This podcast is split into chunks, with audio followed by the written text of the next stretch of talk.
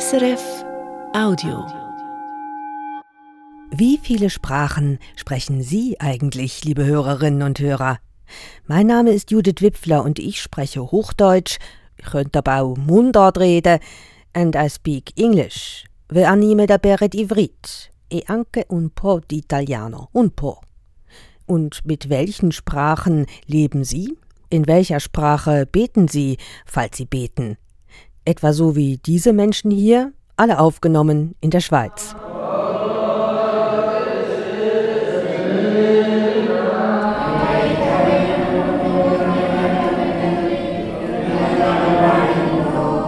எருசலேமுடன் சேர்ந்து எல்லோரும் மகமகிழுங்கள் அந்நகரை நேசிக்கும் அனைவரும் கூடி வாருங்கள்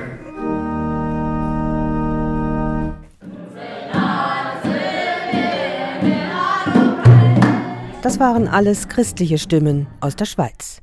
In dieser Ausgabe von Perspektiven besuchen wir auch einen muslimischen Religionsunterricht, um zu hören, was das für religiöse Menschen bedeutet, diese Mehrsprachigkeit.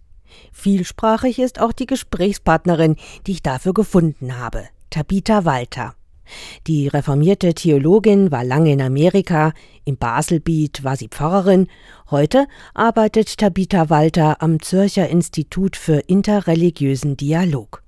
Auch ihr stellte ich eingangs die Frage, wie viele Sprachen sprechen Sie?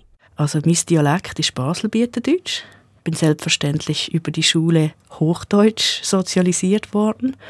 Das war eine Sprache, die auch zur Alltagssprache wurde wegen des Studiums. Das hatte mit meinen sozialen Kontakten damals zu tun. Dann spreche ich ein bisschen Französisch, habe da aber ähm, kein Selbstbewusstsein. ich kann ziemlich gut Englisch. Ich kann relativ gut Spanisch, aber so Straßenspanisch, weil ich länger durch Lateinamerika damals getrampt oder gereist bin und weil ich das als Seelsorgerin in Kalifornien eigentlich alltäglich gebraucht habe. Ich verstehe recht gut Italienisch, kann ein ganz bisschen Sursilvan, also Lieder und liturgische Sprache. Ja, Ivrit verstehe ich ein bisschen, aber äh, Anilomeda wäre Ivrit. ähm, ich kann ein paar Brocken Arabisch. Sind wir jetzt ja schon fast um die halbe Welt gereist mit Tabitha Walter, mit den ganzen Sprachen, also Englisch Weltsprache, Spanisch auch eine Weltsprache. Das sagt ganz viel auch über Sie aus, wo Sie schon überall waren, wo und was Sie gearbeitet haben. Stimmt das also? Sag mir, was du sprichst und ich sage dir, wer du bist. Ja, ich glaube schon. Weil das Interessante ist, dass bei dieser ganzen Aufzählung habe ich jetzt die Sprachen erwähnt, die ich im Alltag in irgendeiner Form brauche. Die Sprachen, die ich gelernt habe akademisch, die habe ich gar nicht erwähnt. Bibelhebräisch, Koine-Griechisch, also neutestamentliches Griechisch. Und Latein musste ich lernen wegen der Kirchengeschichte. Aber eben, das sind für mich keine Alltagssprachen aber sie sagen etwas über ihre Profession aus, nämlich Theologin zu sein, reformierte Theologin mit einem weiten Horizont. Deswegen sind sie eingeladen in Perspektiven. Sie sind tätig beim Zürcher Institut für interreligiösen Dialog. Das ist hervorgegangen aus dem Zürcher Lehrhaus und dort spielen die Sprachen eben auch eine Rolle. Also ein klassisches Angebot, die legendäre, will ich schon fast sagen, Hebräisch-Woche, die da veranstaltet wird. Warum lernen Menschen, meistens dann auch schon im vorgerückten Alter, das sind ja nicht unbedingt Kinder, nehmen das auf sich und lernen noch Hebräisch. Ich denke, das liegt daran, dass diese Menschen ein ganz vertieftes, fast schon leidenschaftliches Interesse haben an diesen Sprachen. Und ich glaube, gerade beim Hebräisch, dass es für viele auch religiös aufgeladen ist. Nicht für alle, aber ich glaube, für viele ist das wirklich auch ein Zugang ähm, zur hebräischen Bibel, zum Alten Testament oder zum Ersten Testament. Und ich weiß von Leuten, die seit 25 Jahren sich es nicht nehmen lassen, im Januar ins Lassalhaus zu pilgern und dort diese Hebräischwoche zu besuchen, wo man zu einer bestimmten Thematik zur hebräischen Bibel lernen darf. Aleph, Bet, Gimel, Dalet, He, Vav, Zayin, Chetet, Yod.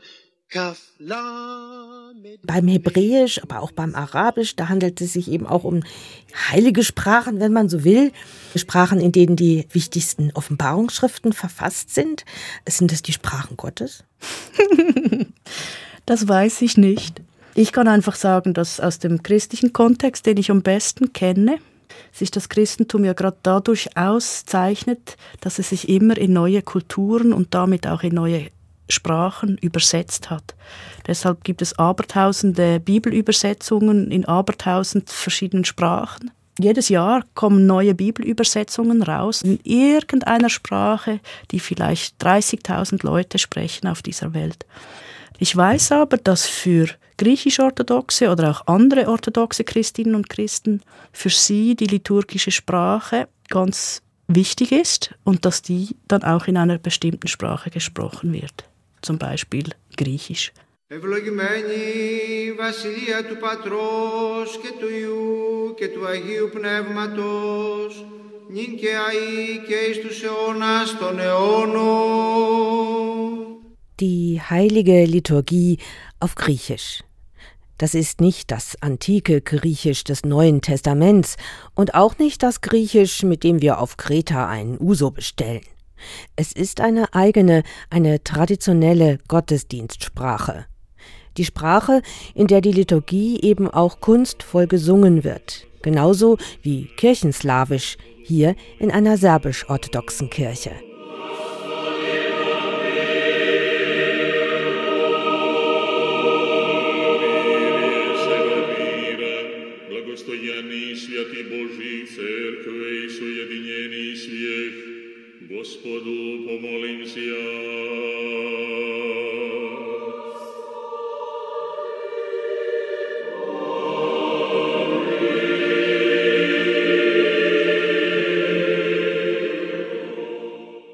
Die heilige Liturgie auf Kirchenslawisch.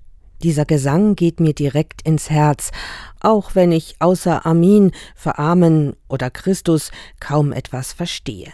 Liturgische Sprachen, die sind oft sogar für die Menschen unverständlich, die zur Gottesdienstgemeinde gehören. Das ist nicht allein im Christentum so, sondern auch in anderen Religionen, wo Gottesdienst und Gebetssprache nicht Umgangssprache ist. Hocharabisch etwa, Hebräisch, Sanskrit, Urdu. Trotzdem werden diese liturgischen Sprachen gepflegt, ja im wahrsten Wortsinn zelebriert. Ganz genau, in einer unendlichen Vielfalt, also so vielfältig wie die gelebte Religion da wahrscheinlich ist. Ich frage die Theologin Tabitha Walter, warum? Ich habe eine Idee, warum es eben Sinn macht, in diesen alten liturgischen Sprachen zusammenzukommen. Es ist halt die liturgische Sprache, die Identität, die Heimat vermittelt. Ähm, es ist auch die geteilte Sprache mit den Menschen, mit denen man sich dort trifft. Ich kenne das nicht so sehr aus meiner eigenen Tradition, Wobei, nein, das stimmt nicht. Also das Unser Vater, das bete ich Hochdeutsch, weil ich so damit sozialisiert wurde. Es wäre ja naheliegend, ich würde es Mundart machen, das mache ich aber nicht. Ich spreche es immer auf Hochdeutsch, weil ich in dieser Sprache beten gelernt habe. Und ich stelle mir vor, dass das bei diesen Gemeinschaften, von denen wir vorhin gesprochen haben, eine ähnliche Funktion hat. Also es ist wieder eine Form von Beheimatung, die über die Sprache geschieht und es ist wieder eine Form des Anknüpfens an die eigene Biografie, die darin lebt. Also vor allem die religiöse Biografie, aber nicht nur. Es kann auch kulturelle Gründe dafür geben. Bleiben wir ruhig noch einen Moment beim Schweizerdeutsch, weil das wird ja immer wieder diskutiert. Soll man Schweizerdeutsch predigen oder nicht? Auch unser Format, die SRF Radio predigt, da haben wir hin und wieder mal eine Mundartpredigt, aber andere wollen das dezidiert nicht. Da ist immer die Frage, wen schließt man aus, wenn man Mundart macht und wenn man Hochdeutsch spricht, dann, dann ist es irgendwie für alle. Das mit dieser Beheimatung, das, das Armacherlige oder mhm. ja, das, mir fällt zum Beispiel auch auf, dass gerade in Freikirchen oft sehr viel Mundart gesprochen wird, in anderen wieder gerade mehr Englisch. Finden Sie, dass Mundart auch als liturgische Sprache taugen könnte? Was, was wären da Vor- und Nachteile? Sie taugt, aber nicht in jedem Fall. Und ich glaube, es braucht auch da eine liturgische Mehrsprachigkeit, jedenfalls in meinem reformierten Kontext. Also ich überlege als Pfarrerin vor jedem Gottesdienst ganz bewusst, ist das ein rein schweizerdeutscher Gottesdienst oder Dialektgottesdienst? Ist es Hochdeutsch? Ist es eine Mischung oder braucht es über die Lieder oder auf andere Art und Weise noch andere Sprachen, die wir integrieren? Das heißt zum Beispiel, wenn es am Sonntag ein Gottesdienst ist, wo Kinder mit dabei sind, dann ist er einfach großmehrheitlich Baselbieterdeutsch. interessant. Ich arbeite ja zum Teil auch mit Menschen, die eine geistige Beeinträchtigung haben. Da geht lustigerweise beides, weil für gewisse ist es einfacher, Hochdeutsch zu verstehen, weil sie zum Beispiel Lippen lesen. Mein Gebärden ist relativ reduziert, also ich gebärde ein bisschen. Sehen Sie, die Sprache haben wir auch vergessen vorher. Da ist es zum Teil einfacher für das Gegenüber, mich Hochdeutsch zu verstehen. Jetzt bei einem Sonntagsgottesdienst würde ich sagen, es kommt ganz fest auf die Zusammensetzung der Gemeinde drauf an. Und Mundart steht für mich quasi für, für den inneren Menschen, für die Gefühle, eben auch für den Alltag. Und Hochdeutsch steht für mich eher für Theologie, aber auch für eine stärker migrantisch geprägte Gemeinde und eben gewisse liturgische Teile. Und im Kirchengesangbuch haben wir was Geniales, nämlich Mehrsprachigkeit. Ich kann ein Lied aus der orthodoxen Tradition, das hat mir schon so häufig geholfen, wenn ich auf orthodoxe Frömmigkeit gestoßen bin. Und über dieses Lied kann ich Ihnen Ihre religiöse Heimat ein bisschen näher bringen.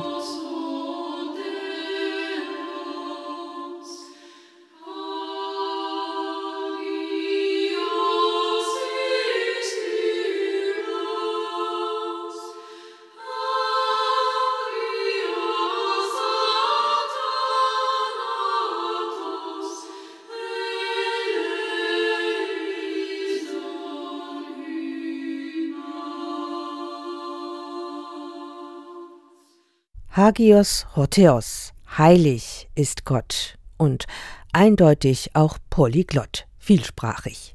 Wer sich in den Religionen bewegt, kann viele Sprachen hören, kann Mehrsprachigkeit gut gebrauchen. Mehrsprachigkeit, das meine hier aber noch mehr, betont Tabitha Walter, die reformierte Theologin, die am Zürcher Institut für interreligiösen Dialog arbeitet. Wenn wir uns den interreligiösen Kontext anschauen, da redet man auch von Mehrsprachigkeit. Sonst missversteht man sich einfach grundlegend. Also zum Beispiel der Messias-Begriff. Messias bedeutet, ist ein deutsches Wort und bedeutet der Gesalbte. Kommt eigentlich aus dem Hebräischen, Meschiach, und hat aber im christlichen und im jüdischen Kontext eine total andere Konnotation. Wenn wir das Arabische dazu nehmen und den Koran, wird unter Messias nochmal was ganz anderes verstanden. Und das wird dann schon hochtheologisch, aber es ist einfach klar, wenn ein Christ Messias oder sogar Christus sagt, was die griechische Übersetzung vom Wort ist, dann meint dieser Christ was ganz anderes, wie wenn eine Jüdi vom Messiach redet oder eine muslimisch geprägte Person. Und dann heißt es, dass wir quasi ein dasselbe Wort benutzen, aber eben was anderes damit meinen, kommen wir dann eigentlich nur im Dialog zu einem Verständnis. Eben deshalb ist dieser Dialog so furchtbar wichtig, weil wir in unserer Gesellschaft weit davon entfernt sind, eben diese Unterschiede zu kennen, dass wir sehr viel häufiger sprachlich die anderen in Anführungszeichen in irgendein Töpfchen tun und das Gefühl haben, sie damit erfasst zu haben, aber eigentlich haben wir genau das Gegenteil gemacht und haben sie auch in ihrer Individualität beraubt. Dann gehen wir doch direkt hin und hören mal rein in den islamischen Religionsunterricht. Bismillahirrahmanirrahim. Alam tara kayfa fa'ala rabbuka bi ashabil fil der ist zum Teil nämlich auch Arabischunterricht. Meine Kollegin Nicole Freudiger nimmt uns mit auf eine Reportage. Samstagmorgen 10 Uhr im Amtshaus von Rüti im Zürcher Oberland.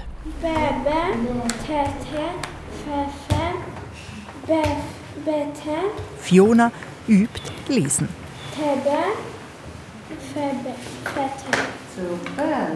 Immer zwei Buchstaben stehen nebeneinander zwei arabische Buchstaben, die ganz anders aussehen können, je nachdem, ob sie allein vor oder nach einem anderen Buchstaben stehen. Ganz schön kompliziert.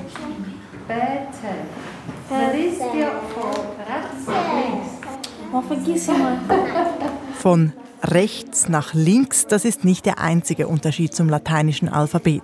Das Arabische hat zudem Buchstaben, die es im Deutschen gar nicht gibt das Ein etwa, das den nachfolgenden Vokal verändert. Genau. Schau mal, das C auch. Das hier bedeutet eigentlich, du musst das A zusammenquetschen. Kannst du dir vorstellen, das C ist wie eine Hand und das quetscht das A, gell?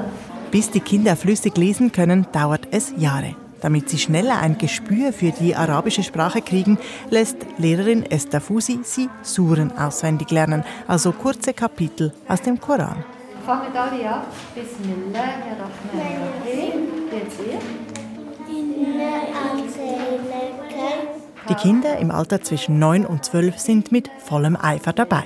Vor sich haben sie ein Blatt, darauf die Sure einmal in arabischer Schrift und einmal in Umschrift in lateinischen Buchstaben.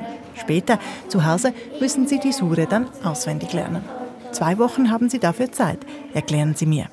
Wir müssen nur Arabisch auswendig können. Ich lese immer dann das nebendran, ähm, auch nur damit ich verstehe, was es bedeutet. Die Sura bekommt man am Anfang eher die kleinere und dann werden es immer größer und dann irgendwie so nach am Schluss bekommt man nicht mehr auf ähm, normal geschrieben auf Deutsch zum Beispiel, sondern man muss aus dem Koran, also aus dem Heiligen Buch lesen und von dort dann auswendig lernen und dort lernt man dann auch selber ähm, Arabisch lesen.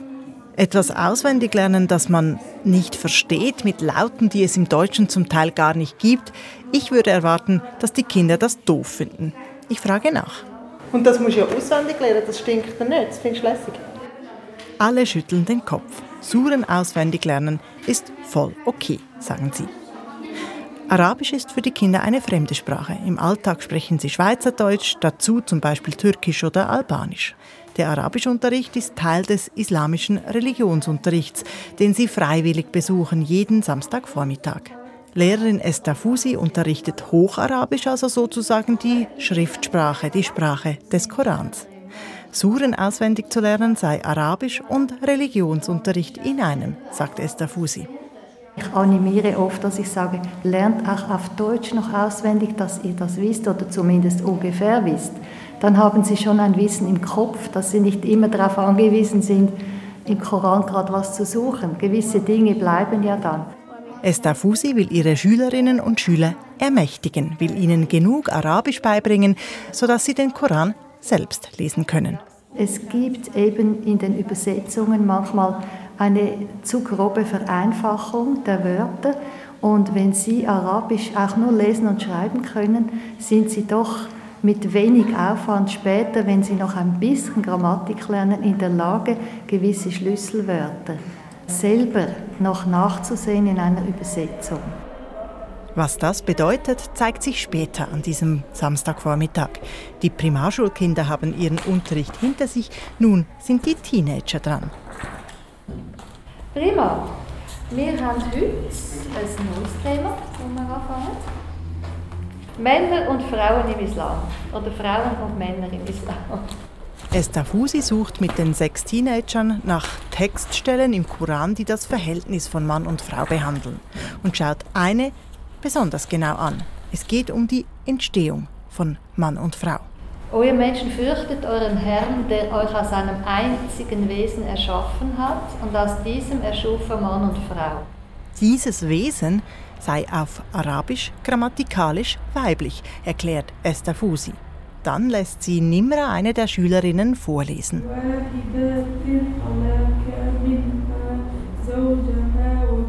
Ja, so oder? Also aus ihm erschuf er auf Deutsch seine Gattin, aber eigentlich heißt es Zaujaha, ihre Partnerwesen sozusagen.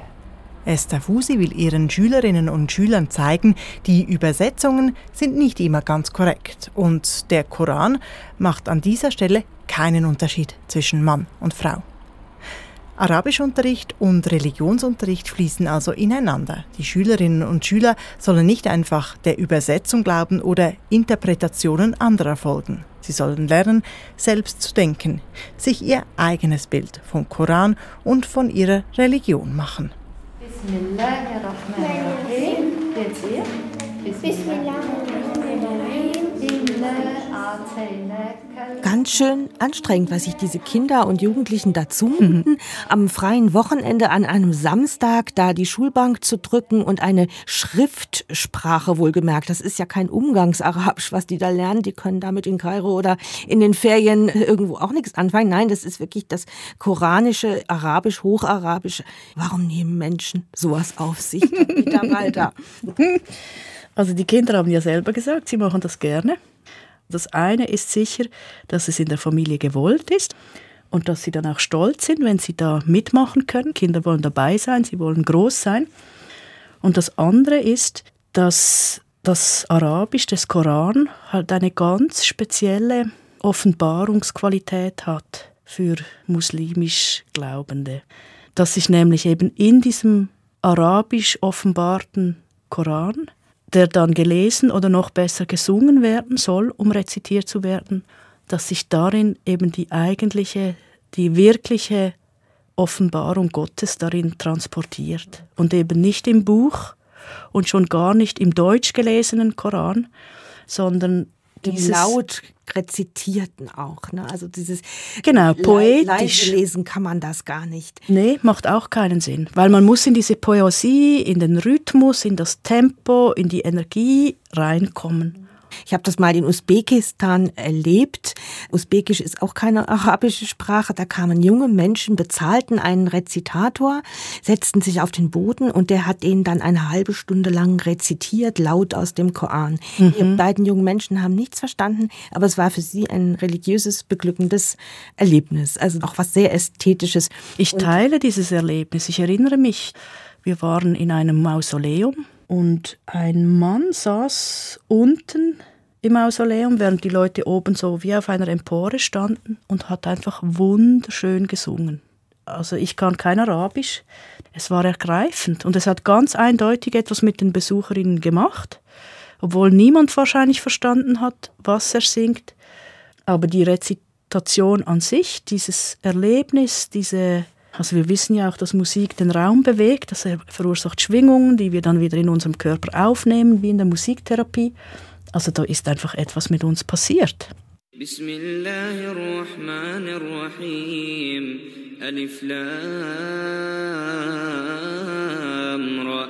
تلك آيات الكتاب وقرآن مبين ربما يود الذين كفروا لو كانوا مسلمين Ganz ähnliches kenne ich auch vom Judentum. Dort ist es auch ganz wichtig, dass man laut rezitiert. Man nennt es auch Leinen. Shabbos Shabbos in la dinoy ko lo isei voy melocho yumos lo isei varu es bechol moish voy sei chem beyoim ha Shabbos in der Synagoge ist es auch eher ein Singen. Und die haben ja auch einen Kantor, einen Chassan, der das vorträgt. Das ist da ganz, ganz ähnlich. Also die Performance dieser Sprache, auch wenn man sie nicht versteht. Aber dieses Erlebnis ist da.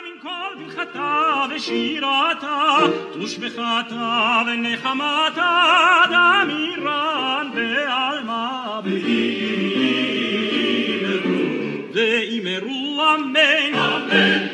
In dieser Perspektivenausgabe geht es um Mehrsprachigkeit religiöser Menschen. Uns fällt auf, und das ist auch durch Studien belegt, dass gerade religiöse Menschen meistens mehrere Sprachen lernen, dafür auch richtig was auf sich nehmen, so wie die Kinder vorhin, die da Arabisch lernten und ansonsten im Schweizerdeutschen zu Hause und unterwegs sind. Manchmal haben die dann noch eine dritte Sprache, das ist vielleicht die der Eltern oder Großeltern mit migrantischen Hintergrund zum Beispiel. Das ist also ganz enorm. Ist das jetzt eigentlich eine Stärke religiöser Menschen in der Schweiz, diese Vielsprachigkeit, oder eine Last? Was meinen Sie, Tabitha? Hm. Walter? Ich glaube, es kann beides sein. Also primär denke ich, es ist eine ganz große Stärke. Es ist eine Ressource. Es ist auch die Möglichkeit, Brücken zu bauen. Also Menschen können dann quasi als Übersetzerinnen, Übersetzer fungieren. Aber ich kann mir vorstellen, wenn man sich irgendwie durchschlagen muss in einer neuen, fremden Heimat, dass es auch belastend sein kann, mit all diesen Sprachen umzugehen. Also wir wissen von vielen Kindern, die übersetzen müssen für ihre Eltern, wo man heute weiß, man sollte das aus verschiedenen Gründen eigentlich nicht tun. Es ist dann auch wieder fehlenden Ressourcen geschuldet, wenn da keine Übersetzerin vor Ort ist, die diese Rolle übernimmt. Aber ich glaube, dass grundsätzlich ein Kind, das einen positiven Zugang zu Sprachen hat, mit jeder zusätzlichen Sprache etwas dazugewinnt und es eine Stärke ist. Aber es ist dann vielleicht Aufgabe der Gemeinschaft und sicher auch der Gesellschaft, diese Ressource nicht auszunützen, sondern das Kind zu stärken und überhaupt Menschen, die eben in verschiedenen Kontexten zu Hause sind, sie Heimat erleben zu lassen, dass sie nicht immer das Gefühl haben, am einen Ort ist ein Drittel von mir beheimatet und den Rest muss ich draußen lassen. Also dass es wirklich auch Orte gibt, ja, wo sie sich in ihrer vollen Identität gesehen fühlen, sich gut fühlen, respektiert fühlen, vielleicht sogar dafür bewundert werden. Ja. Mir fällt auf, dass es da auch wie so eine Mehrsprachigkeit erster, zweiter und dritter Klasse gibt manchmal. Es, es gibt Sprachen, die haben einen hohen Prestigewert, Statuswert, also Englisch zum Beispiel. Hm, bei Arabisch sieht schon wieder anders aus. Wir hatten ja eingangs auch davon unsere eigene Bildungsbiografie mal ein bisschen geschildert. Es ist schon wieder klar, was wir für eine Biografie haben und das ist eine privilegierte Biografie. Hm, jetzt haben wir so viele Sprachen in der Schweiz. Wir haben auch äthiopische Christinnen und Christen, haben Christinnen aus äh, Eritrea die noch eine ganz alte, sehr, sehr christliche Sprache drauf haben. Also nicht nur in der Liturgie, sondern auch untereinander. Sowas wird aber überhaupt nicht geschätzt.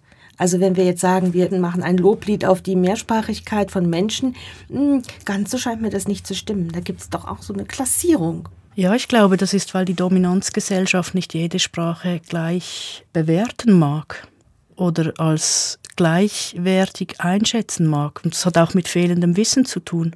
Also wie soll ich Amharisch oder Tigray hoch bewerten, wenn ich nicht mal weiß, dass es die Sprache gibt? Was es braucht, da ein Minimum an Entgegenkommen von der Dominanzgesellschaft zu diesen Sprachen hin. Erst dann werden sie wahrscheinlich Wertschätzung erfahren. Tabitha Walter, welche Sprache würden Sie gern noch mal richtig lernen, sodass Sie sie auch wirklich sprechen können? Mhm. Das eine wäre Punjabi, weil es die Muttersprache meines Mannes ist. Pragmatisch würde ich damit nicht nur meine Schwiegermama verstehen, sondern auch ganz viele Menschen, die in Indien und in Pakistan leben. Dann würde ich wahnsinnig gern Urdu, also die Hochsprache von Pakistan respektive Hindi aus Indien lernen. Und die dritte Sprache wäre ganz klar Arabisch.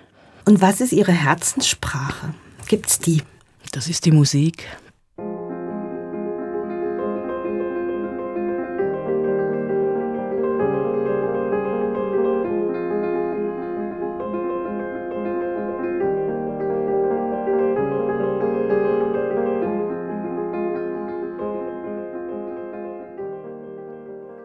Klänge von Philipp Glass am Schluss dieser Ausgabe von Perspektiven. Produziert habe ich sie im August 2022. Unser Gast war Tabitha Walter. Die reformierte Theologin arbeitet am Zürcher Institut für interreligiösen Dialog, kurz ZIID. Das war ein Podcast von SRF.